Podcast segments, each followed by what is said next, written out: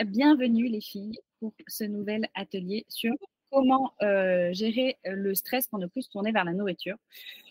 Aujourd'hui, on va du coup aborder un sujet universel, hein, le stress, parce que je pense que toutes, euh, toutes et tous, hein, il n'y a pas que nous là ce soir, euh, d'une manière ou d'une autre, on est touché par, par le stress. Et le stress, il est vraiment omniprésent dans notre quotidien. Quoi. il influence beaucoup, beaucoup de choses, dont nos décisions et nos comportements. Et même s'il y a des personnes qui arrivent euh, à faire du stress un, allié, et eh ben pour beaucoup, ça reste quand même un, sacré challenge à surmonter. et je vous rassure, euh, j'en fais partie aussi. Euh, et une des façons qui est souvent sous-estimée par laquelle le stress s'exprime, eh ben, c'est notre relation à la nourriture parce que bah, on a toutes déjà ressenti euh, ce besoin presque irrépressible là, de, chocolat après une journée difficile ou alors euh, une envie soudaine de grignoter alors qu'on n'a pas vraiment faim, en fait, simplement parce qu'on se sent un peu anxieuse ou débordée. Mmh. Mais euh, le, spectre du stress, en fait, il ne se limite pas à ça. Pour certaines personnes, il y a aussi des événements traumatisants qui peuvent laisser des empreintes hyper importantes qui vont engendrer ce qu'on appelle un stress post-traumatique. Et les manifestations de ce type de stress-là, elles sont plus profondes et elles peuvent vraiment avoir des conséquences significatives sur notre comportement alimentaire.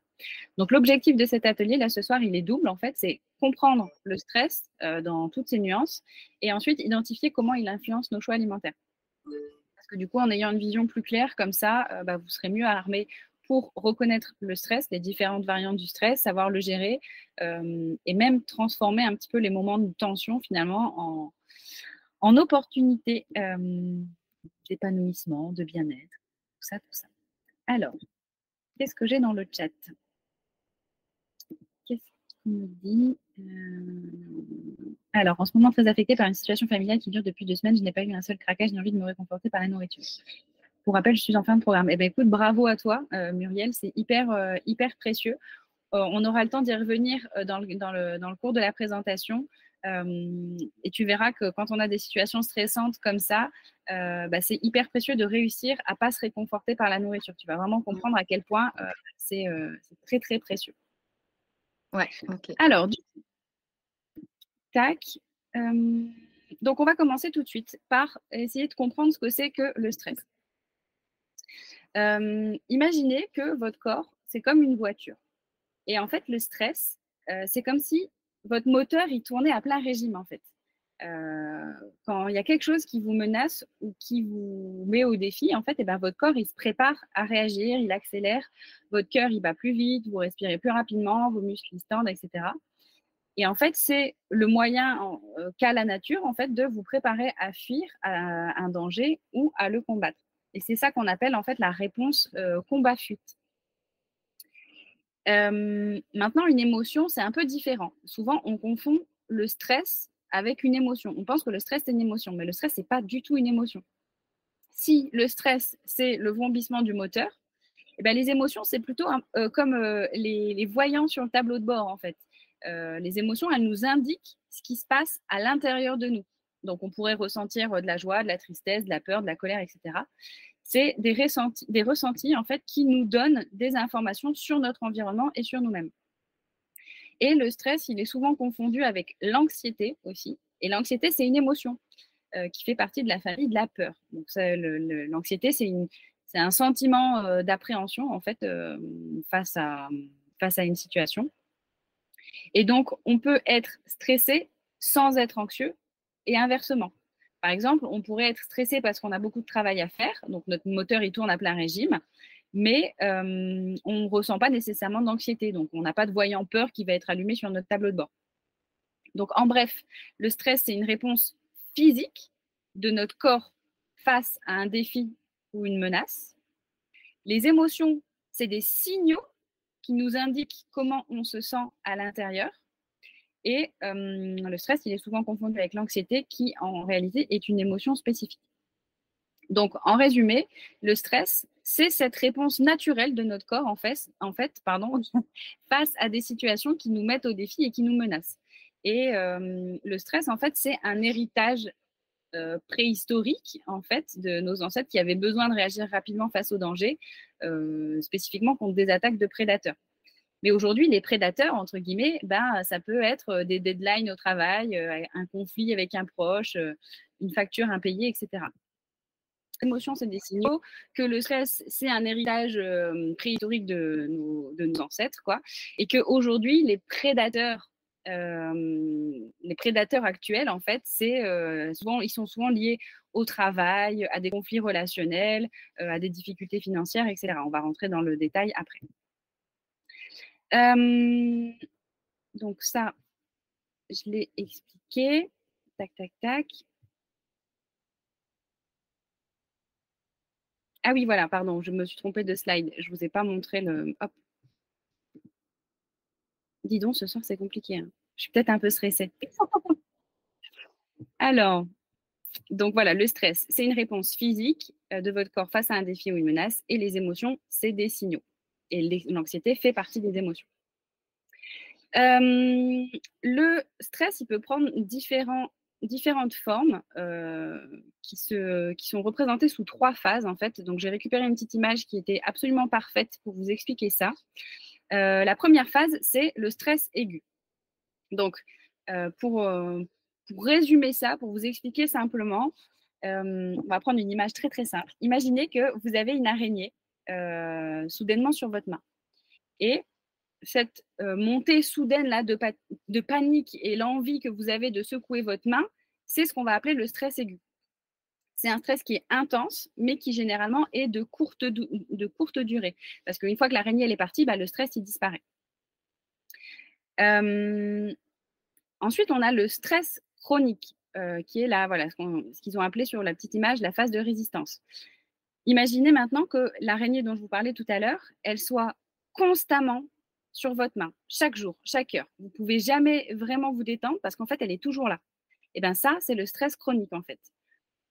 Quand il y a des facteurs stressants qui sont présents de manière excessive ou prolongée, et ben on va passer du stress aigu, qui est temporaire, au stress chronique, qui est permanent. Et là, on va parler du coup de stress adaptatif ou de phase de résistance. Et ce type de stress-là, il peut découler bah, d'une trop grande pression au travail, d'un fardeau euh, mental considérable, euh, de craintes quotidiennes ou de toute situation où vos valeurs, votre capacité de résilience et votre résistance, qu'elles soient physiques, mentales ou émotionnelles, euh, ne correspondent pas à votre réalité du quotidien. Et si ce malaise, euh, il est occasionnel ou de courte durée, il n'y a généralement pas de souci. Mais par contre, vivre en état de stress chronique pendant des semaines, des mois ou des années, bah, ça peut vraiment détériorer votre état de santé. Et enfin, il y a la troisième phase, euh, qui est qualifiée d'effondrement. Euh, celle-là, bah, en gros, elle se manifeste après une période qui peut être variable selon les, individus, mais qui mène généralement au burn-out. C'est le moment où vraiment le corps, le corps, il lâche en fait. Je vous ai mis, on va passer rapidement dessus, une petite image pareil que j'ai récupérée, que vous pourrez regarder sur le PDF quand je vous mettrai en replay pour avoir vraiment le, détail des différentes phases du stress. Donc, je vais passer rapidement sur ça. Et on va parler de la différence entre le bon et le mauvais stress. Alors, il y a le bon stress, qu'on va appeler le stress. C'est comme euh, la sensation que vous ressentez avant de monter sur scène, par exemple, pour recevoir un prix euh, ou l'excitation qu'on peut ressentir avant un premier rendez-vous. Et c'est ce type de stress-là qui nous donne de l'énergie, en fait, qui nous motive, qui nous fait nous sentir vivants. C'est euh, le genre de stress qui nous fait dire waouh, euh, quelle, montée d'adrénaline j'ai, euh, c'est incroyable. Et en face, on a le mauvais stress qu'on appelle le distress. Et ça, c'est le stress qui nous tire vers le bas. Donc celui-là, il nous donne l'impression d'être submergé, d'être anxieux, d'être déprimé. C'est par exemple comme la sensation d'être coincé dans un embouteillage quand on est déjà en retard, ou le sentiment d'être hyper débordé, qu'on a trop de tâches, qu'on a trop de responsabilités. Donc, le stress, c'est pas toujours notre ennemi en fait. Il a différents visages et différentes intensités. Et en connaissant mieux les différents types de stress, bah déjà, euh, ça nous permet de mieux les gérer de manière plus efficace et surtout d'éviter les pièges que, nous présente le stress, dont on parlera plus en profondeur après, comme celle de se tourner vers la nourriture pour trouver du réconfort. Alors, pourquoi c'est important de faire la différence entre le bon et le mauvais stress? C'est important pour plusieurs raisons. La première raison, c'est euh, comprendre nos réactions. Euh, reconnaître la nature du stress qu'on ressent, ça nous permet de comprendre nos réactions. Euh, si on est motivé, si on est enthousiaste, ben ça, c'est probablement grâce à le stress. Et par contre, si on se sent abattu, épuisé, hyper fatigué, là, c'est plutôt le distress qui est en cause. Ensuite, c'est important pour euh, la gestion adaptative. Une fois qu'on sait quel type de stress on ressent, eh ben, on peut adopter des stratégies qui vont être adaptées. Euh, par exemple, si on ressent le stress, on pourrait choisir, euh, on pourrait choisir de canaliser ça, de canaliser l'énergie qu'on va avoir vers des activités qui vont être productives en fait. Voilà, utiliser notre énergie pour des choses productives. Tandis que face à stress, face au distress, pardon, euh, eh ben, on va plutôt avoir besoin de techniques de relaxation ou de techniques de soutien. Ensuite, euh, c'est important pour euh, prévenir les problèmes de santé. Parce que comme je vous le disais, le distress prolongé ou le stress chronique, eh ben, ça peut avoir des conséquences vraiment hyper néfastes sur notre santé, allant des troubles du sommeil à des problèmes cardiaques. Donc, en sachant si on ressent de le stress ou du distress, dès qu'il se manifeste, eh ben, on peut euh, éviter ou minimiser les effets négatifs. Souvent minimiser. Hein. Je vous avoue qu'éviter, on est d'accord, c'est pas forcément facile. Mais déjà, à minima, d'éviter, de minimiser pardon, les effets négatifs. Ensuite, euh, c'est important pour l'optimisation de la performance. Parce que comme je vous le disais tout à l'heure, le stress, quand il est correctement canalisé, eh ben, il, augmente notre performance en fait dans plein de domaines différents, que ce soit au travail, au sport, euh, dans nos activités euh, artistiques, de loisirs, etc.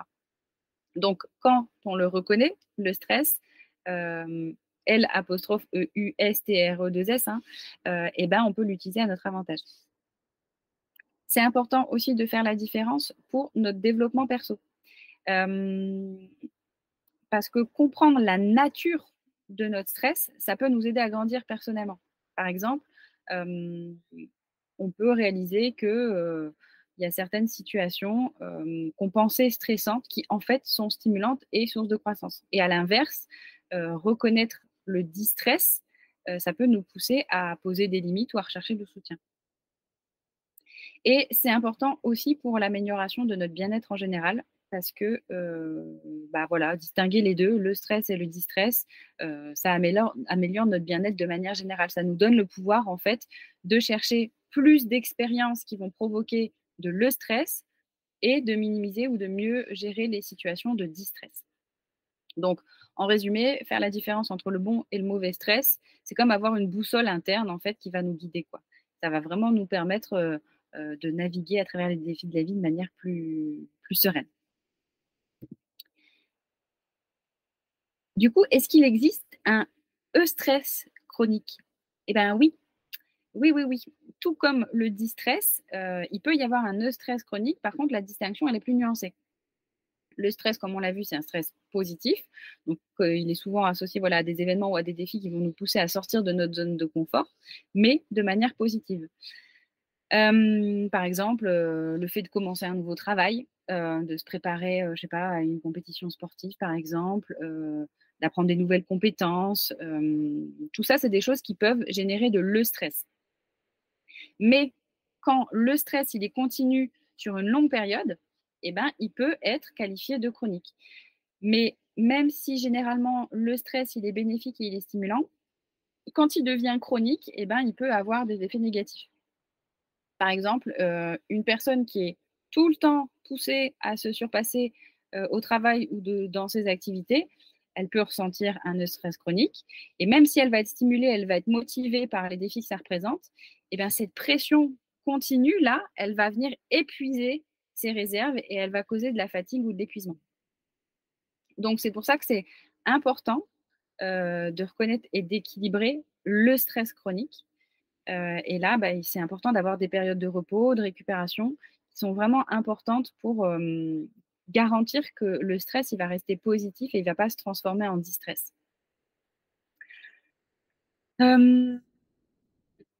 Voilà, ensuite, je vous ai listé les principaux facteurs de stress chronique en France.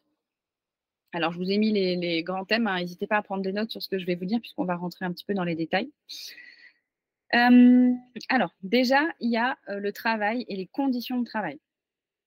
Il y a des études qui ont été menées par l'Institut national de recherche et de sécurité, l'INRS, euh, en France, qui a estimé qu'environ un travailleur sur trois, sur trois ressent des tensions au travail.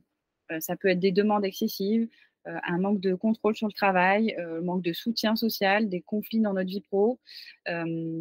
voilà, tout ça, c'est des facteurs majeurs de stress au travail. Ensuite, euh, qu'est-ce qui peut générer du stress chronique? Euh, bah, C'est les événements de vie stressants, euh, comme par exemple un décès, un divorce, une maladie, la perte d'un emploi. souvent, ça, ça génère du stress, un stress qui va être significatif. Les inégalités socio-économiques aussi, puisque les personnes qui vivent dans la précarité ou qui ont des conditions économiques qui sont, on va dire, défavorables, ben, sont plus susceptibles de ressentir du stress chronique, malheureusement. Parce que le sentiment d'insécurité financière, c'est un facteur majeur de stress pour beaucoup, beaucoup, beaucoup de personnes. Ensuite, on va avoir les problèmes de santé. Donc, euh, quand on a des maladies chroniques ou des maladies graves, bah, ça peut euh, là aussi engendrer un, stress qui va être persistant, tant pour le patient que pour ses proches. On va avoir aussi euh, les facteurs environnementaux. Euh, si on vit dans des zones qui sont bruyantes, qui sont polluées, qui sont dangereuses, bah, ça aussi, ça peut augmenter le niveau de stress. Ensuite, les changements majeurs de vie, comme euh, déménager, changer de travail, devenir parent, ça aussi, c'est des situations qui, même si elles sont naturelles, hein, c'est normal de passer par ces phases-là dans la vie, eh ben, elles vont générer du stress. Les problèmes relationnels, bien évidemment, les conflits familiaux, les problèmes de couple, les problèmes d'amitié aussi. Ça peut créer, ça peut générer du stress. Enfin, un stress chronique en tout cas. les préoccupations liées à l'actualité et à la société, donc bah, voilà, les, crises sanitaires hein, comme le Covid, toutes les inquiétudes qui vont Concerner le changement climatique ou alors les tensions politiques, eh ben, ça aussi, ça peut contribuer euh, au stress général qui va être ressenti par la population. Maintenant, on va passer au stress post-traumatique, parce que c'était important pour moi d'en parler aussi. Quand on évoque euh, le mot traumatisme, il y a plusieurs euh, images ou plusieurs idées qui peuvent venir à l'esprit. Et souvent, c'est assez courant euh, de penser à des accidents graves ou, à des événements qui vont vraiment être bouleversants. Mais en fait, c'est quoi exactement un traumatisme? Eh bien, euh, un traumatisme dans le contexte euh, du stress post-traumatique, c'est pas seulement une blessure physique, c'est aussi, en fait, c'est avant tout même une expérience émotionnelle qui va être intense, choquante, ou effrayante et à laquelle, enfin, qu'on a vécu ou à laquelle on a assisté. Et euh, c'est un événement qui euh, dépasse ce qu'on pourrait considérer comme les expériences normales de la vie quotidienne. Hum, les traumatismes, ils peuvent survenir comment? Bah, Ils peuvent survenir de plein de manières différentes. Ils peuvent être liés à une situation ponctuelle, soudaine, inattendue, comme un accident de voiture, par exemple, euh, un attentat, la perte brutale de, quelqu'un. Euh, mais ils peuvent aussi découler d'événements qui vont être répétés ou de situations prolongées comme euh, des agressions récurrentes, de la violence domestique, des conflits armés, etc. Et d'autres fois, ils peuvent aussi être le résultat d'événements qui, même s'ils sont moins intenses, eh ben, ils vont venir porter atteinte à notre intégrité ou à notre dignité, qu'elle soit physique ou psychique comme par exemple du harcèlement ou de l'humiliation. Et c'est important euh, de souligner que la perception du traumatisme, en fait, elle peut varier d'une personne à une autre. Euh, ce qui est traumatisant pour une personne ne va pas forcément l'être pour une autre personne, en fait. Parce que le traumatisme, il va vraiment dépendre de notre vécu, euh, de, nos antécédents, de nos antécédents, de notre résilience, de la manière dont on va interpréter et la manière dont on va gérer l'événement. On en revient toujours à une notion d'interprétation, hein, comme on vous le fait travailler dans le, programme. Et donc, du coup, euh, c'est quoi le stress post-traumatique? Eh bien, le stress post-traumatique, qui est souvent abrégé euh, SPT ou ESPT, ESPT pour état de stress post-traumatique, c'est en fait un trouble anxieux qui va euh, survenir en fait après qu'une personne ait été victime ou témoin d'un événement traumatique. Donc, c'est pas, euh, comme je vous l'ai écrit là, le simple fait de se sentir bouleversé après une expérience, c'est vraiment une, expérience intense, persistante et parfois invalidante à cette expérience. Euh, donc, comment ça se manifeste, le stress post-traumatique? Eh bien, euh, imaginez que votre cerveau, il possède une alarme. Et normalement, cette alarme, elle s'active en cas de danger, quoi, pour vous permettre de réagir. Mais avec le stress post-traumatique, eh ben, cette alarme, elle se désactive jamais vraiment complètement. Même quand le danger il est passé, elle est toujours un petit peu active. Donc du coup, euh, on peut se sentir en permanence sur ses gardes, en alerte, même dans des situations quotidiennes. Et euh, certains symptômes typiques du stress post-traumatique, ça va être des flashbacks, euh, des souvenirs qui vont être envahissants, de l'événement en particulier, euh, des cauchemars par exemple, une sensation d'engourdissement, une sensation d'éloignement des autres. On va être très irritable, on va avoir une tendance à sursauter facilement. Et il y a certaines personnes qui vont développer un stress post-traumatique et d'autres non. Pourquoi? Parce que en fait, il n'y a, pas de, a pas de réponse unique à cette question. Le, développement du stress post-traumatique, il peut dépendre d'une combinaison de plein, euh, de plein de facteurs différents. Il va y avoir euh, la nature et l'intensité de l'événement, notre histoire personnelle, comme je vous le disais tout à l'heure, si on a déjà vécu d'autres traumatismes euh, par le passé, par exemple, notre environnement aussi, si on a un réseau de soutien ou non, et même euh, notre biologie, donc c'est-à-dire comment notre cerveau gère le stress et les émotions, ça peut aussi euh, entrer en ligne de compte pour euh, la génération d'un stress post-traumatique. Et du coup, est-ce que c'est courant ou non Bah oui non. En fait, le, stress post-traumatique, il peut toucher n'importe qui, à n'importe quel âge en fait. et comment dire? Même si, même si chaque personne est unique, en fait, il y a des études, il y a des études qui ont démontré que euh, on pourrait développer un syndrome de stress post-traumatique à n'importe quel moment donné de notre vie, en fait. Mais c'est important de retenir que euh, souvent, on trouve des moyens d'aller de l'avant.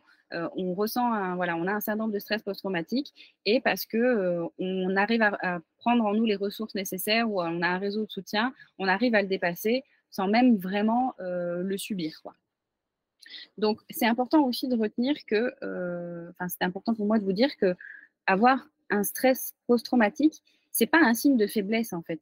C'est pas non plus euh, une incapacité à, à, surmonter un événement. C'est une réaction naturelle et qui est très souvent involontaire un événement qu'on va avoir vécu comme extrêmement traumatisant. Donc, reconnaître le stress post-traumatique, tout comme reconnaître le stress et le distress, c'est déjà faire un grand pas vers euh, la compréhension de soi déjà et euh, vers la recherche d'un équilibre. De toute façon, la prise de conscience est toujours la première étape vers le chemin de la guérison. Ensuite, est-ce que le stress post-traumatique, c'est du coup un stress chronique? Eh bien non, c'est pas tout à fait la même chose. Euh, c'est deux concepts qui sont vraiment distincts, même s'ils ont quand même euh, des similitudes. La différence principale, elle réside principalement dans leur origine et dans la nature des symptômes. En fait, syndrome, le stress post-traumatique, pardon, il est spécifiquement lié à un traumatisme, alors que le stress chronique, lui, il va découler de plein de facteurs différents qui vont se cumuler sur une longue période.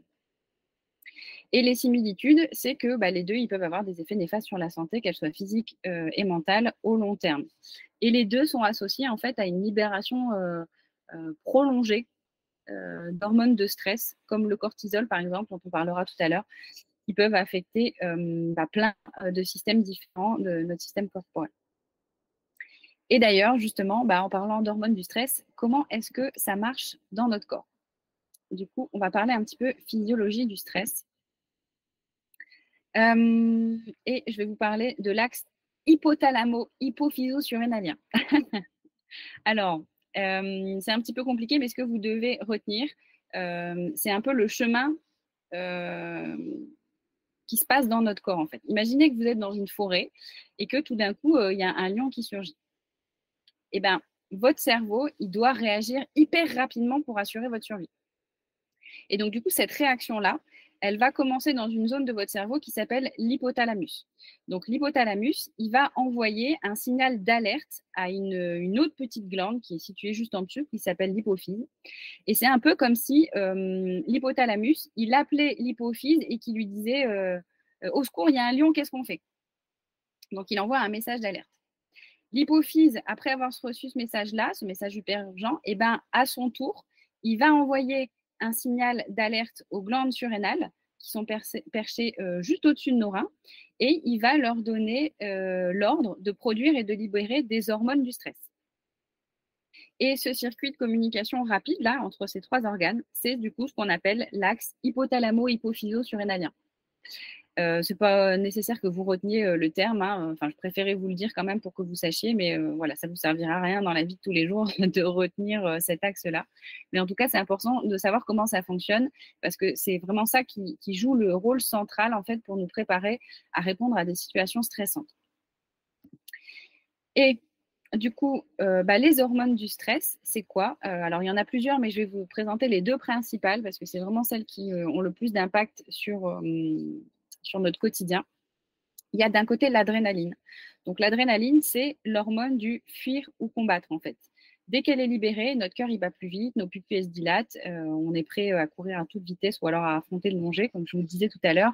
C'est ça qui va générer la réponse euh, combat-chute. Et c'est grâce à cette hormone-là qu'on va avoir la capacité de courir hyper vite, hyper loin du lion qui est dans la forêt.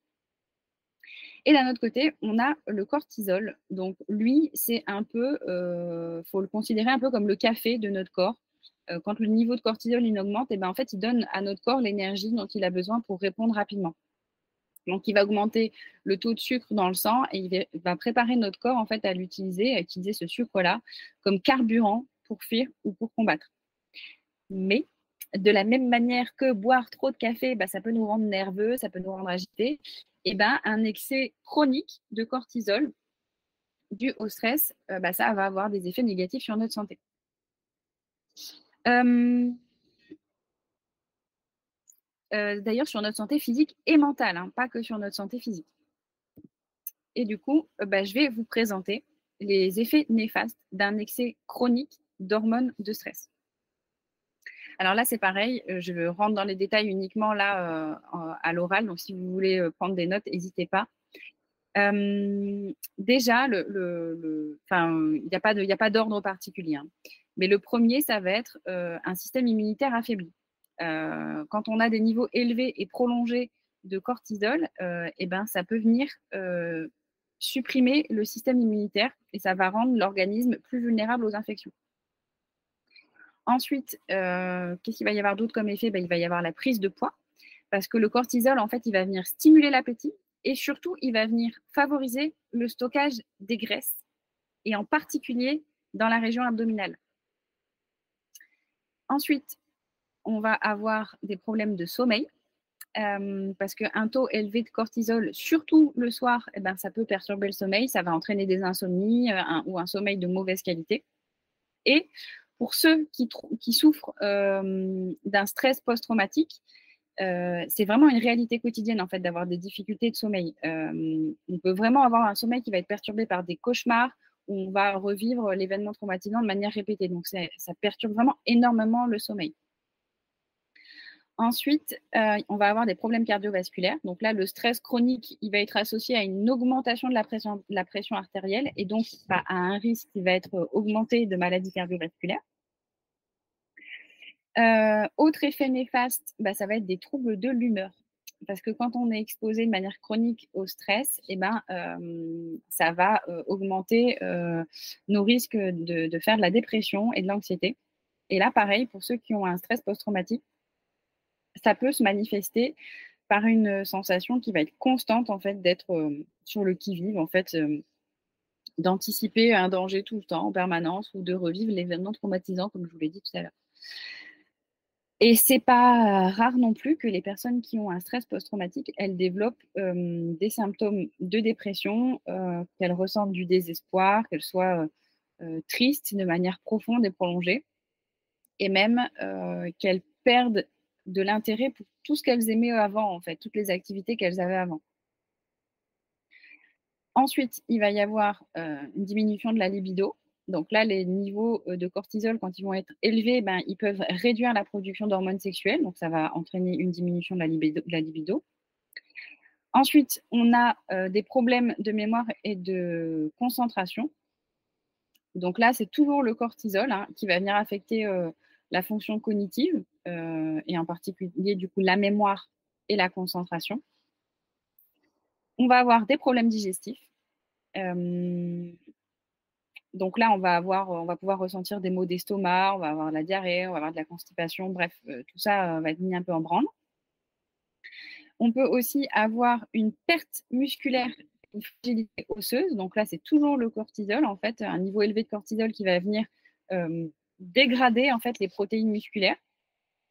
Et euh, du coup, euh, il va aussi y avoir une diminution de la formation osseuse qui va augmenter les risques d'ostéoporose. On va aussi rencontrer des déséquilibres du taux de sucre dans le sang. Donc là, euh, le cortisol, c'est souvent le cortisol. Hein. Il va augmenter la production de glucose par le foie et la production de, glucose par le foie, bah, ça va perturber l'équilibre du taux de sucre dans le sang et ça va augmenter le risque de diabète.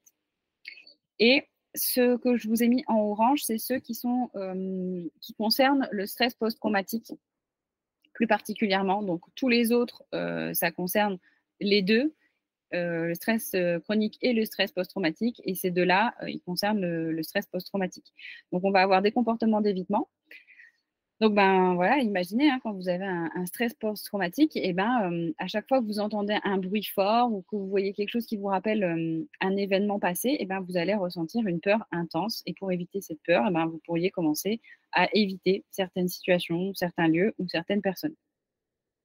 Et du coup, bah, c'est ce que vivent certaines personnes avec un stress post-traumatique. Elles vont éviter des endroits bruyants, euh, elles vont éviter certains films, euh, elles vont éviter certaines conversations pour pas que ça leur rappelle leur traumatisme. Et enfin, euh, il y a des dépendances aussi qui peuvent, qui peuvent arriver. Parce que du coup, face à leur détresse, en fait, les personnes qui ont un stress post-traumatique, elles vont chercher des moyens d'échapper à leur réalité, en fait, ou de calmer leur anxiété. Mais ça, bah, ça va les amener euh, très souvent à développer des dépendances, euh, que ce soit à l'alcool, euh, aux drogues ou même à la nourriture. Et bah, la nourriture, justement, en particulier, elle peut devenir une source de réconfort temporaire, quoi, qui va mener à ces comportements. Du coup, Comment est-ce que le stress et le stress post-traumatique, ils influencent nos choix alimentaires? Eh bien, le stress, en fait, qu'il soit dû à des soucis du quotidien ou à des événements traumatiques, peu importe, il va avoir des répercussions sur plein d'aspects de notre vie, comme je, vous l'ai, comme je vous expliqué, y compris du coup sur notre façon de nous alimenter. Et donc, du coup, je vais vous présenter ça plus en détail. Le premier impact, c'est, euh, je l'ai noté comme le besoin ancestral de survie. En fait, quand on est confronté à une situation stressante, notre corps, il active un mécanisme de défense qui est vieux comme le monde, euh, comme je vous le disais tout à l'heure, c'est la réaction de fuite ou de lutte. Ça, c'est une réponse naturelle qui euh, nous préparait du coup à l'époque à fuir un danger ou à y faire face. Et pour ça, bah, le corps, il a besoin d'énergie en fait. Il a besoin d'une énergie immédiate. D'où euh, une envie qui est souvent soudaine d'aliments qui vont être riches en sucre et en gras. Et euh, c'est pour ça, du coup, quand vous ressentez du stress ou du stress chronique, que vous pourriez être tenté par des aliments sucrés ou des aliments gras. Ensuite, on va avoir bah, du coup la nourriture comme refuge émotionnel, comme je vous le disais tout à l'heure, parce que face à un stress ou à un traumatisme, bah, c'est courant d'avoir besoin de réconfort, c'est tout à fait normal en fait. Et pour beaucoup, bah, ce réconfort, il se trouve dans la nourriture.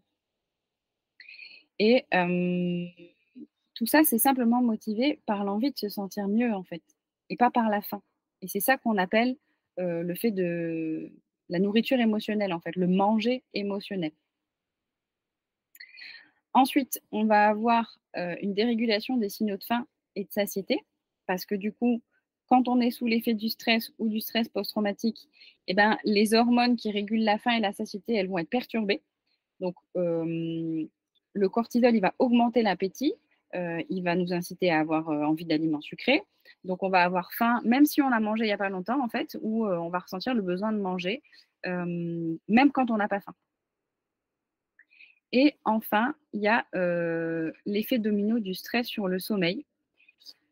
Parce que comme je vous l'expliquais tout à l'heure, étant donné que le stress, il peut perturber notre sommeil, et que quand on est fatigué, ben, on est plus enclin à faire des choix alimentaires qui ne vont pas être très judicieux, et ben, du coup, c'est cet épuisement-là, en fait, qui va nous pousser à choisir des aliments qui vont venir booster notre énergie, en fait, comme du café, des boissons énergisantes, des sucreries, etc. Et donc déjà, comprendre tout ça, comprendre tous ces mécanismes, comprendre d'où ça vient, ça nous permet d'avoir plus de conscience sur ce qui se passe à l'intérieur de nous, sur ce qui se passe, sur les mécanismes qu'on va adopter, sur les stratégies qu'on va mettre en place. Et c'est la première étape pour gérer nos réponses alimentaires face au stress et face au, traumatisme en fait. Et c'est important de se rappeler que même si la nourriture, ça peut offrir un réconfort temporaire, et c'est une stratégie qui a sa raison d'être et qui est valable et qui est OK tant qu'elle n'est pas la seule qu'on utilise, euh, eh ben, elle n'est quand même pas une solution à, long terme à nos problèmes émotionnels, en fait. Ça va juste venir mettre un, petit pansement, mais qui va s'arracher hyper facilement. Quoi. Donc, c'est vraiment important de trouver d'autres moyens de faire face à nos émotions qui vont peut-être pas être aussi simples et aussi rapides que la nourriture, parce que c'est comme tout, il y a des avantages et des inconvénients. Les avantages de la nourriture comme réconfort, c'est que c'est une stratégie euh, rapide et facile à mettre en place, mais qui a plein euh, d'inconvénients que vous connaissez bien, parce que c'est les raisons généralement pour lesquelles vous êtes dans ce programme. Et donc, du coup, bah, d'autres stratégies qui ne seront pas aussi faciles et aussi rapides à mettre en place, mais dont les bénéfices au long terme vous seront beaucoup plus profitables. Quoi. Donc voilà, c'est important de comprendre tout ça pour trouver d'autres stratégies, d'autres moyens de faire face à nos émotions et du coup avoir une relation à la nourriture qui va être plus saine. Du coup, je vais vous présenter quelques techniques pour gérer son stress. Et Ensuite, je vous présenterai d'autres techniques spécifiquement orientées pour, les, pour nos compulsions alimentaires. Alors, déjà, ça veut dire quoi gérer son stress? Ça me semblait important de faire un point là-dessus parce que souvent on, a une, on peut tous avoir une, une, définition différente de ce que ça veut dire que gérer son stress, de la même manière que gérer ses émotions. Gérer son stress, ça veut dire en fait prendre des mesures actives pour comprendre pour réduire, canaliser et pour contrôler la manière dont on va réagir aux facteurs de stress de la vie. Donc, ça va être en fait une, combinaison d'approches qui vont être mentales, émotionnelles et physiques pour atténuer les effets négatifs du stress sur notre bien-être de manière générale. Donc, du coup, gérer son stress, euh, en cohérence avec tout ce que je viens de vous dire, ça va impliquer plusieurs étapes. La première étape, ça va être la reconnaissance. Donc, en fait, prendre conscience euh, de sa présence, reconnaître ses symptômes en fait et identifier en fait les sources ou les déclencheurs euh, de notre stress, c'est absolument primordial, sachant que ça peut varier d'une personne à l'autre. Donc c'est important de l'identifier de la manière dont ça se manifeste chez nous. Ensuite, il va y avoir la compréhension. Donc essayer de comprendre pourquoi une situation particulière génère du stress Est-ce que c'est parce que, euh, est-ce que c'est des facteurs externes en fait, comme euh, le travail ou les relations, ou est-ce que c'est plutôt lié à des réactions qui vont être internes, comme par exemple bah, des, voilà, des préoccupations, des inquiétudes, l'histoire qu'on se raconte, donc tout ça c'est l'anxiété. Hein. Et une fois qu'on a identifié tout ça, eh ben, on peut développer des stratégies pour les anticiper, pour les éviter ou pour réagir de manière plus saine avec des stratégies d'adaptation. Donc là, des stratégies d'adaptation, ça va être en gros mettre en place des méthodes pour réduire ou pour éliminer les sources de stress. Donc ça peut inclure des techniques de relaxation, une modification de l'environnement, de la planification ou une réorganisation de, notre quotidien en fait. Donc, j'ai mis par exemple des méthodes comme la méditation qui va permettre de se recentrer sur le moment présent, donc ça va éviter un petit peu l'anxiété. La cohérence cardiaque, ça va permettre de ralentir le rythme cardiaque. Tout ça, ce n'est pas des solutions miracles. Hein. de la même manière qu'il ne suffit pas de le faire une fois pour dire j'ai essayé et ça marche pas. C'est des choses qui doivent se mettre en place et auxquelles on doit laisser la chance de fonctionner. Donc, on doit essayer sur le long terme. Et euh, quand on a l'impression que quelque chose fonctionne pas, même après l'avoir essayé plus longtemps, eh ben, on essaye autre chose en fait. Parce que souvent, ce qui se passe, c'est qu'on va chercher une solution un peu miracle, une solution rapide et facile. On va l'essayer une ou deux fois, on va dire ça marche pas, et puis on va abandonner. Et puis on va chercher une autre solution miracle dont on espérera qu'elle fonctionne du premier coup. Mais ça, ça n'existe pas en fait. Et quand on comprend que ça n'existe pas et que ça passe par un effort conscient et volontaire de mettre des choses en place pour notre santé volontairement euh, et qu'on laisse le temps au temps, en fait, euh, à ces stratégies de fonctionner, eh ben, euh, c'est comme ça qu'on avance progressivement vers la diminution de notre stress. Donc, j'en étais arrêtée où? Je m'étais arrêtée à la cohérence cardiaque, voilà, qui va ralentir le rythme cardiaque. le yoga, ça peut être une, voilà, pour certains, ça va être bien aussi parce que ça va combiner mouvement, donc activité physique et méditation. Euh, la visualisation aussi, c'est des exercices intéressants où voilà, la visualisation, ça consiste à imaginer des scénarios qui vont être apaisants. Souvent, ces trucs-là, quand on les regarde de loin, on se dit ah là là, c'est quoi ce truc-là? C'est quoi ces exercices de visualisation? C'est quoi la, méditation? Mais ça a vraiment, ça un véritable intérêt en fait. C'est vraiment hyper précieux. encore une fois, quand c'est combiné à, à tout un processus en fait, et qu'on a de la conscience sur ce qu'on fait. Ça peut aussi passer euh, dans les stratégies d'adaptation par le fait de tenir un journal de gratitude. D'ailleurs, c'est un exercice qu'on vous propose dans le programme. Donc, mettre l'accent sur les aspects positifs de la vie, en fait, ça va détourner votre attention des sources de stress. Euh, la gestion de votre, de temps, en fait, euh, bah, avoir une bonne organisation, ça permet d'éliminer le chaos, d'avoir un petit peu plus de structure, d'y voir un petit peu plus clair. Donc, apprendre à prioriser ça va euh, vous permettre de mieux gérer vos tâches et vos engagements. Euh, j'ai mis aussi éviter le multitâche parce que euh, même si il semble que ça puisse augmenter la productivité, en fait, la multitâche, en réalité, ça augmente le stress, en fait, et ça diminue la qualité de notre travail. Donc, c'est plus important d'essayer de se concentrer sur une tâche et de la faire bien plutôt que d'essayer d'en commencer plusieurs en même temps et euh, d'être stressé parce qu'on a l'impression qu'on ne va pas réussir à, tout faire. Euh, ensuite, euh, étape suivante, c'est d'être dans une action proactive. Je vous le disais tout à l'heure, l'idée, c'est de prendre des mesures pour éviter ou pour minimiser les sources de stress futures. C'est vraiment important de prendre cet engagement envers soi-même parce que si on ne fait rien, il n'y a rien qui va bouger en fait. Donc, c'est important à un moment donné qu'on euh, mette en place des ajustements dans notre vie.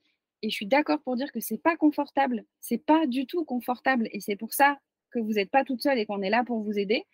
Parce que euh, bah, être dans une action proactive, mettre des ajustements en place dans sa vie, euh, ça signifie apprendre des nouvelles compétences, apprendre à poser des limites, chercher des ressources supplémentaires. Tout ça, ce n'est pas forcément facile à mettre en place tout seul. Et donc, du coup, c'est pour ça qu'on est là euh, pour euh, vous aider à mettre en place tout ça. Euh, du coup, l'action proactive, comme je disais, bah voilà, fixer des limites en fait, parce que quand on ne sait pas dire non, bah, ça va générer du stress supplémentaire en fait. Donc, ça peut signifier bah, limiter les heures de travail supplémentaires qu'on va nous demander qui n'étaient pas prévues, savoir déléguer, savoir demander de l'aide. Mélanie, comment peut-on reconnaître le stress? Euh, Tu viens juste d'arriver, Mélanie, ou pas?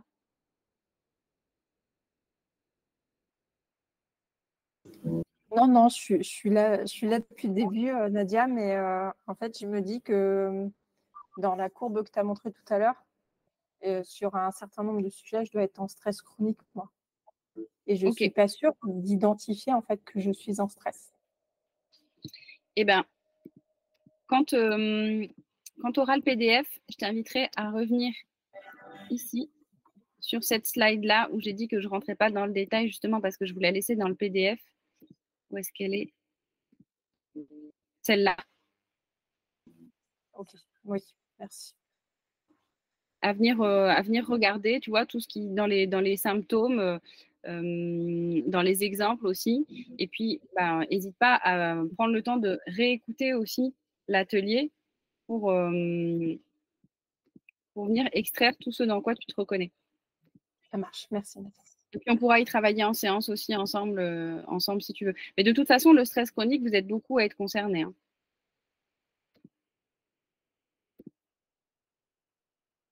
Et finalement, euh, à partir du moment où tu as l'impression d'être dans un stress chronique, euh, le plus important, c'est pas forcément de dire OK, quelles vont être toutes les preuves que j'ai un stress chronique, mais d'en avoir suffisamment pour dire OK, là, je sais que j'ai un stress chronique, donc du coup, qu'est-ce que je fais maintenant?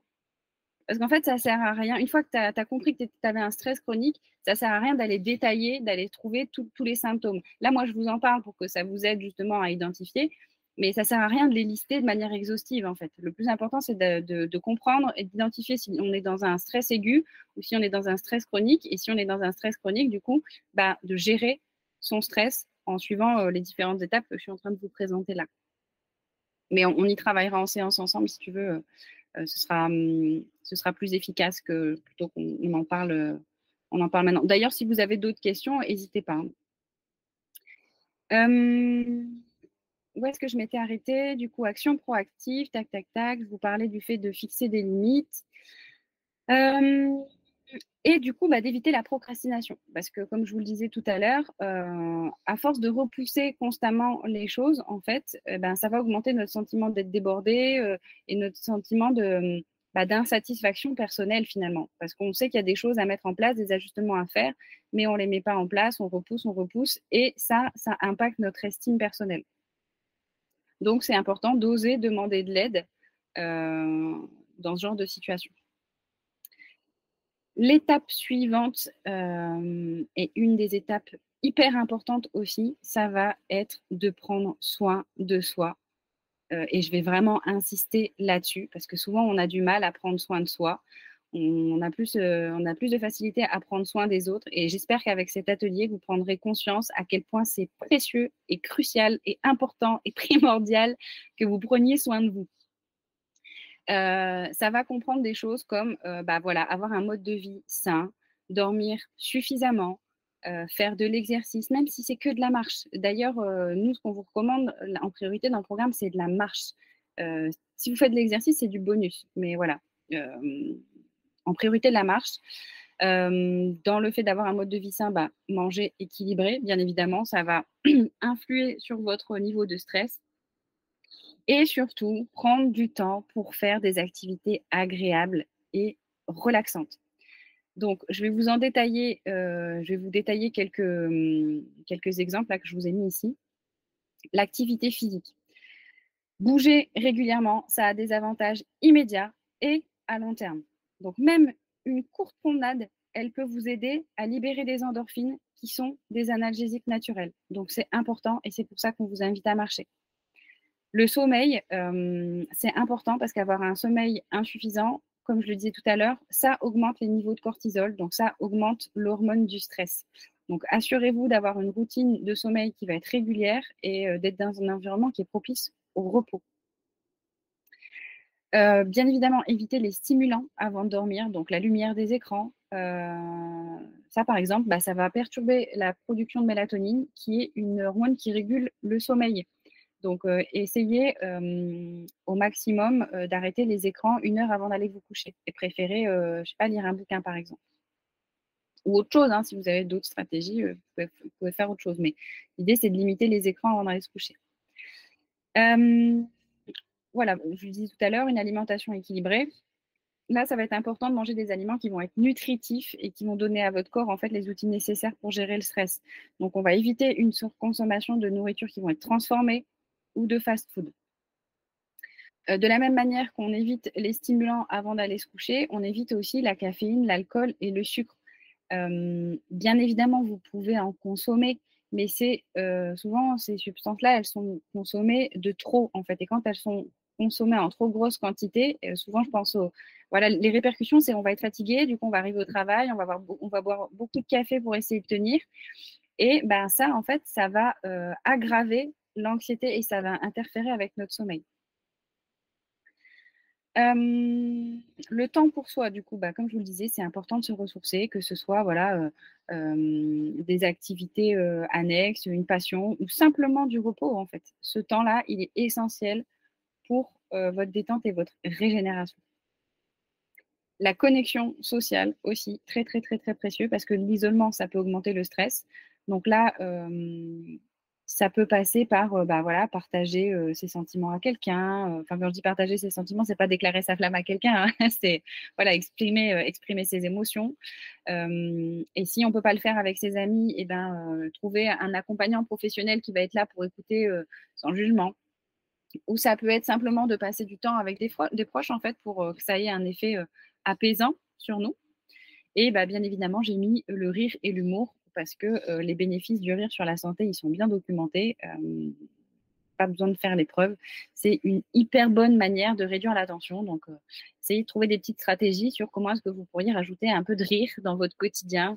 Je sais pas, est-ce que c'est lire des BD, est-ce que c'est lire des blagues est-ce que, euh, non, j'allais dire manger des, manger des carambars pour avoir des blagues carambars, mais ça colle pas avec votre objectif du moment. Euh, je sais pas, suivre des comptes euh, sur Instagram ou sur les réseaux sociaux d'humour ou des choses comme ça. Voilà, c'est précieux, c'est hyper précieux. Si vous arrivez à en mettre dans votre quotidien, ça va contribuer à réduire votre stress. Ce ne sera pas le seul truc, bien évidemment, qui va fonctionner. C'est une combinaison de, de tous ces facteurs-là, en fait, qui va vous aider à réduire votre stress. et enfin, demandez de l'aide. Parce que si le stress devient trop écrasant, eh ben, c'est le moment de se faire accompagner. Donc, en gros, gérer son stress, c'est vraiment adopter une approche qui va être proactive et qui va être consciente, c'est surtout ça, surtout consciente, pour minimiser les effets néfastes du stress sur votre vie, tout en optimisant votre capacité à gérer et à répondre euh, aux défis de la vie de manière saine et constructive. Et du coup, comme je vous disais tout à l'heure, je vais vous présenter maintenant des stratégies pour gérer les pulsions alimentaires. Euh, alors pour beaucoup, il ne va pas y avoir de surprise, hein, c'est des choses que vous savez déjà, mais j'espère que là, en vous les présentant, ça va vous permettre de... Je vais rajouter cinq francs dans la machine, en gros, pour vous permettre de mettre encore plus de conscience sur pourquoi toutes ces stratégies-là sont importantes et pourquoi on vous les propose en fait. Euh, donc, il y a déjà, dans un premier temps, reconnaître le manger émotionnel. Ça, c'est vraiment la première étape, c'est de reconnaître quand vous mangez en réponse à une émotion plutôt qu'à une faim réelle. Et pour ça, eh ben, vous pouvez tenir un journal alimentaire, comme on vous le propose dans, le, dans le, programme. Ça, ça peut vraiment être euh, utile pour suivre ce que vous mangez et quand, et d'identifier en fait euh, euh, les, les patterns de manger émotionnel, en fait, les schémas qui se répètent. Donc la question que vous pouvez vous poser, c'est est-ce que j'ai vraiment faim ou est-ce que je mange une autre raison. Et si la réponse est je mange pour une autre raison, c'est du manger émotionnel. Ensuite, euh, on a euh, la petite astuce, euh, pas très utilisée mais pourtant hyper précieuse, qui est de retarder la réponse. Si vous ressentez le besoin de manger à cause de votre stress, eh ben, accordez-vous une petite pause de 10-15 minutes avant de céder. Ça va vous donner le temps en fait de réfléchir à ce que vous ressentez vraiment. Ensuite, l'idée, c'est de trouver des alternatives. Donc, euh, si vous, savez que vous avez tendance à manger quand vous êtes stressé, eh ben, l'idée, c'est de trouver des activités pour gérer votre stress en lien avec vos valeurs et ce qui vous fait vibrer. Et c'est pour ça qu'on vous fait travailler sur vos valeurs dès le début du programme, pour que vous puissiez euh, trouver des choses qui vont venir activer vos valeurs au quotidien euh, et vous éviter de, la nourriture émotionnelle. Donc, bah, ça pourrait être plein de choses. Ça pourrait être la méditation, une promenade, euh, lire un livre, écouter de la musique, bref, toutes les choses qui sont cohérentes avec qui vous êtes et avec vos valeurs et qui vous font du bien. ensuite, autre petite stratégie, évitez de garder des aliments tentants chez vous. Si vous savez qu'il y a certains aliments qui sont vos aliments réconfort, eh ben, essayez en fait de ne pas les stocker à la maison ou, ou achetez-les en plus petite quantité ensuite, autre petite astuce, bah, c'est de manger régulièrement en fait, de ne pas sauter de repas, d'essayer de, manger à des heures régulières et d'avoir un, repas ou une collation à peu près toutes les 3 à 4 heures. Ça va éviter une faim excessive et des envies qui vont être impulsives. Ensuite, j'ai noté l'expression émotionnelle. Trouver des moyens d'exprimer vos émotions sans utiliser la nourriture. Ça pourrait être euh, à travers l'écriture, à travers la peinture, à travers la musique ou euh, en parlant avec quelqu'un de confiance. Mais l'important, c'est que vous puissiez sortir les émotions qui sont à l'intérieur de vous, vous puissiez les exprimer. Ensuite, j'ai noté euh, technique de relaxation. Donc, comme je l'ai mentionné plus tôt, la méditation, la cohérence cardiaque, le yoga sont des techniques qui vont vous aider à réduire votre stress et à vous éloigner du manger émotionnel. Autre chose, manger en conscience.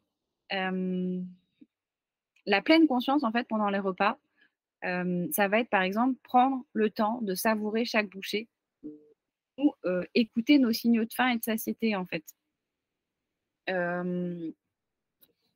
Souvent, on va manger comme ça de manière compulsive. On va même pas prendre le temps de profiter de ce qu'on est en train de manger. On n'a même pas fini de mâcher et d'avaler notre bouchée qu'on a déjà un autre truc dans la main ou dans la fourchette. Et bien, à partir de maintenant, essayez de mettre de la conscience sur ce que vous mangez. Et en plus, ça va vous aider à prendre votre temps en mangeant, donc à euh, faire durer votre repas un petit peu plus longtemps.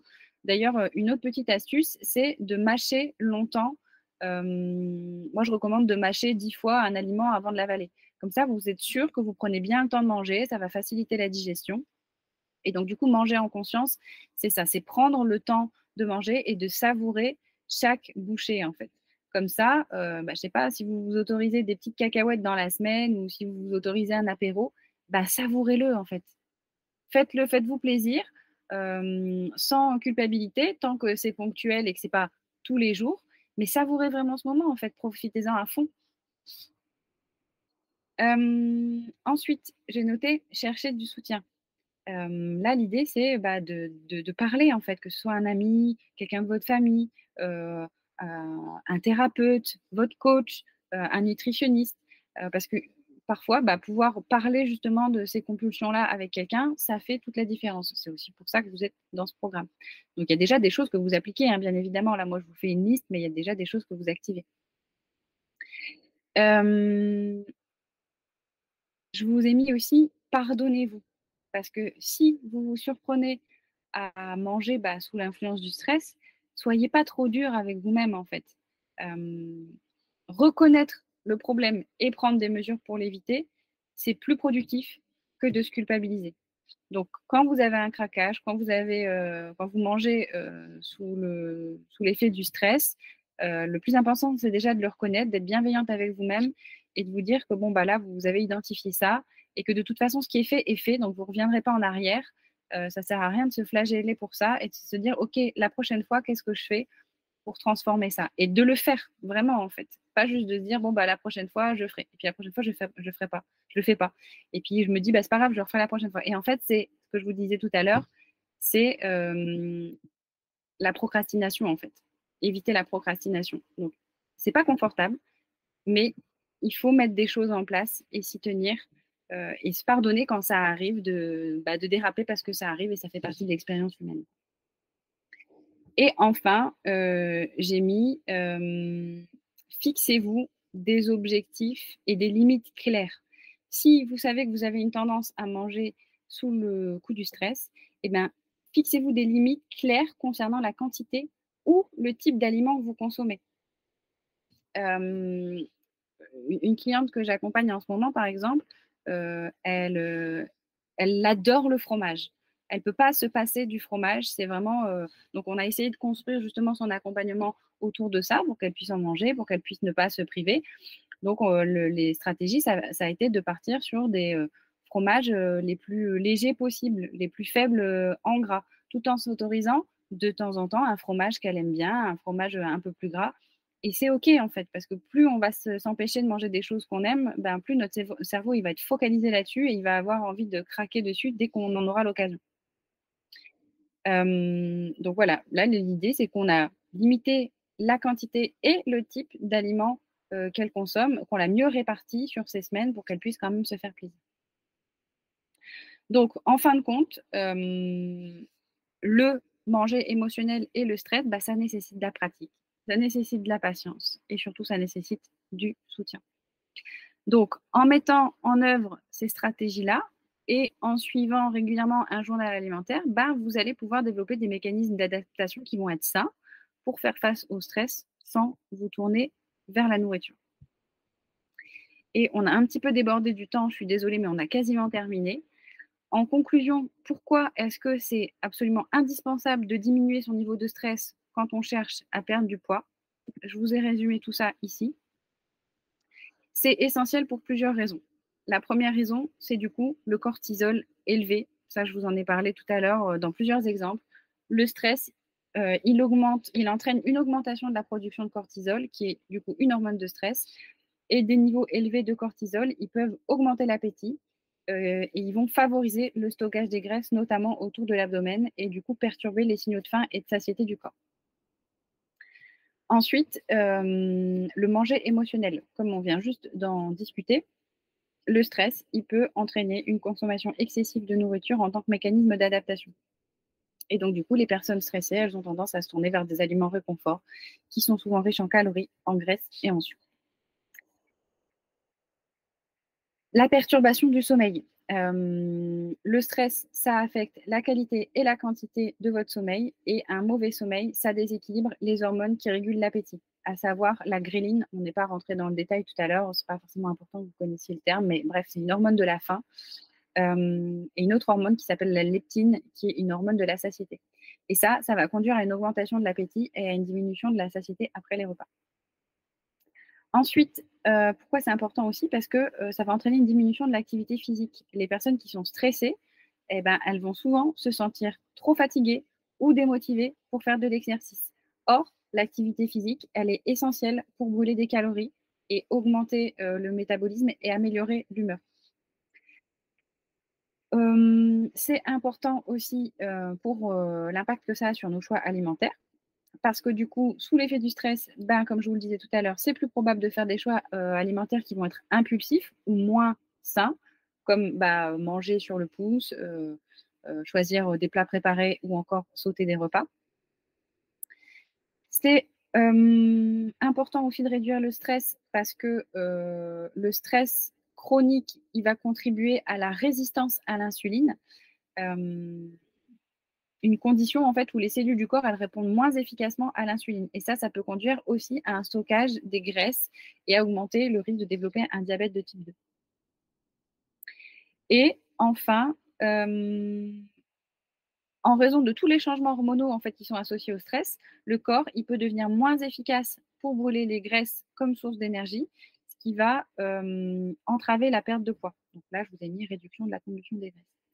Donc, en conclusion, même si euh, la perte de poids, euh, elle implique plein de facteurs, hein, dont l'alimentation, l'exercice physique, etc., et eh ben, les gestions du stress, c'est aussi un élément crucial.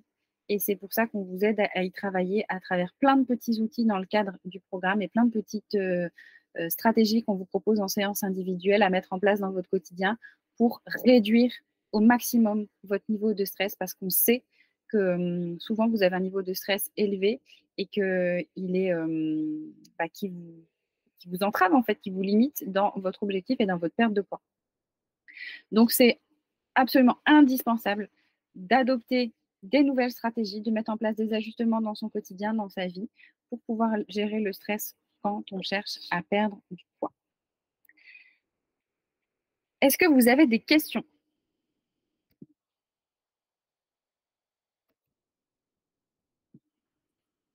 Oui, moi, Nadia, j'ai une question sur le détail. Tu as parlé tout à l'heure du rire et de l'humour. Et euh, je me disais, je pensais que, enfin, moi, jusqu'à présent, je pensais que c'était surtout le fait de rire avec d'autres personnes qui pouvaient diminuer le stress. Mais apparemment, si j'ai bien compris, ne serait-ce que même quand on est seul, regarder quelque chose d'humoristique, euh, même si on rigole pas à voix haute, ça peut quand même euh, ah faire du bien. C'est ça? Ah oui, oui, il n'y a pas besoin forcément. Alors, bien sûr, quand on rigole avec d'autres personnes, on rajoute la dimension sociale. Donc, forcément, être en interaction avec les gens qu'on aime, euh, ça rajoute à notre bien-être. Mais on peut tout à fait rire seul. Euh, au contraire, c'est conseillé, quoi. Même, pratiquer euh, l'auto. Même, oui, même sans rire de façon sonore, ne serait-ce que voir des choses un peu amusantes, ça, ça fait du bien, c'est ça? Oui, oui, oui, oui. Ah, tout à fait, je confirme, à 2000%. Bah, j'ai toujours trouvé ça sympa, mais je ne savais pas que c'était vraiment efficace. Bah oui, parce qu'en plus de ça, ça détourne quelque part ton, ton, attention de tes sources de stress. Donc, ça diminue ton anxiété et ça te permet de, libérer des hormones agréables, en fait. De, des infos anxiogènes, enfin, qu'on entend. Mmh. Exactement. Mmh. D'accord. Muriel, tu as levé la main. Oui, c'était juste pour dire que je confirmais que moi, dans mes niveaux de stress, j'ai tenté l'humour et j'ai regardé sur les réseaux sociaux, enfin les, vidéos, et je me suis surprise à rigoler, mais vraiment à éclat de rire, et, euh, libérer cette, euh, cette pensée négative euh, en un clin d'œil. Vraiment, c'est une super stratégie. Ouais. Bah, merci, pour ton, merci pour ton partage. Merci beaucoup pour ton partage. Est-ce que vous. Ah, D'ailleurs, je ne sais pas si vous connaissez, mais il existe du yoga du rire. Alors, moi, j'ai découvert ça il n'y a pas longtemps. Je ne savais pas que ça existait. Et apparemment, c'est des sessions où euh, on va se forcer à rire, entre guillemets, à plusieurs, jusqu'à ce que le rire il devienne incontrôlable et qu'il soit naturel. Et voilà, on passe une session à faire du yoga du rire. Bon, j'ai jamais testé, mais je pense que ça peut être marrant en fonction des rires des uns et des autres. Des fois, on peut être déclenché par le rire de quelqu'un d'autre. C'est vrai. Mmh. Moi, je connais deux noms, mais j'ai jamais pratiqué non plus. Mais c'est vrai que c'est bien que tu le, que tu le rappelles, parce que j'avais oublié que ça existait. Alors, euh, je sais que ça existe euh, dans certaines villes, mais pas partout. Euh, après, je ne me suis pas plus renseignée que ça, hein, parce que mmh, moi, je, rigole déjà même suffisamment de moi-même au quotidien, donc je ne ressens pas le besoin de faire du yoga du rire, mais je trouve que c'est sympa en tout cas. Mmh. Est-ce que vous avez d'autres questions ou vous voulez rebondir sur des choses sans forcément avoir de questions? Qu'est-ce que vous en avez pensé du coup? Est-ce que ça vous a, ça a été utile? Est-ce que j'ai enfoncé des portes ouvertes? Ou est-ce que vous avez appris des choses? Qu'est-ce que, hum, qu'est-ce que ça vous a permis? Moi, je voudrais juste confirmer ton atelier, euh, Nadia. Euh, vraiment, euh, les filles, si j'ai un conseil, moi je suis en fin de programme, je finis demain. j'ai plein de victoires et, et, justement la gestion du stress, elle s'apprend, elle s'apprivoise. Et en fait, vous avez des super outils avec ce programme, des super coachs avec des super idées. Et, franchement, les stratégies d'aller marcher, de les prendre l'air, de se reconnecter à la nature et de rire, généralement, enfin, en tout cas sur moi, ça a fonctionné. même le stress le plus haut qui puisse exister, Aujourd'hui, euh, moi, j'ai plus du tout de craquage ni de pensée, ne serait-ce que de penser d'aller manger, je n'en ai plus du tout. Et, et, je suis super fière parce que, parce que vraiment, ça vaut le coup. Voilà. Trop bien. Eh ben, merci beaucoup, Neil. Tu peux vraiment être hyper fière de toi. Et ton retour, il est vraiment très, précieux. Merci beaucoup, pour, merci beaucoup pour ce partage. J'espère que ça résonne chez vous, les filles, que ça vous parle. Et que, et que ça vous permet aussi de, voilà, de confirmer ce que dit Muriel, que vous ressentez déjà des bénéfices au travers de tout ce qu'on peut travailler ensemble. Merci. je ne sais pas si tu vois le chat, Muriel, mais tu reçois des Merci beaucoup. Merci les filles. À vous, de, à vous de vous faire confiance aussi. Voilà. Je voulais juste préciser, moi, pour, je fais de la méditation avec Cédric Michel sur YouTube. Il est extraordinaire. Ok, Cédric Michel, eh ben, écoute, à, noter. Voilà. Mhm. Super, merci. Trop bien. Merci. Mm. Bon, bah, merci beaucoup les filles pour euh, votre présence. Euh, j'espère que ça vous aura été bien utile, que ça vous aura fait du bien, que ça vous aura donné des pistes ou en tout cas que ça aura confirmé ce que vous mettez déjà en place. Et euh, bah, je vous dis à très vite en séance individuelle.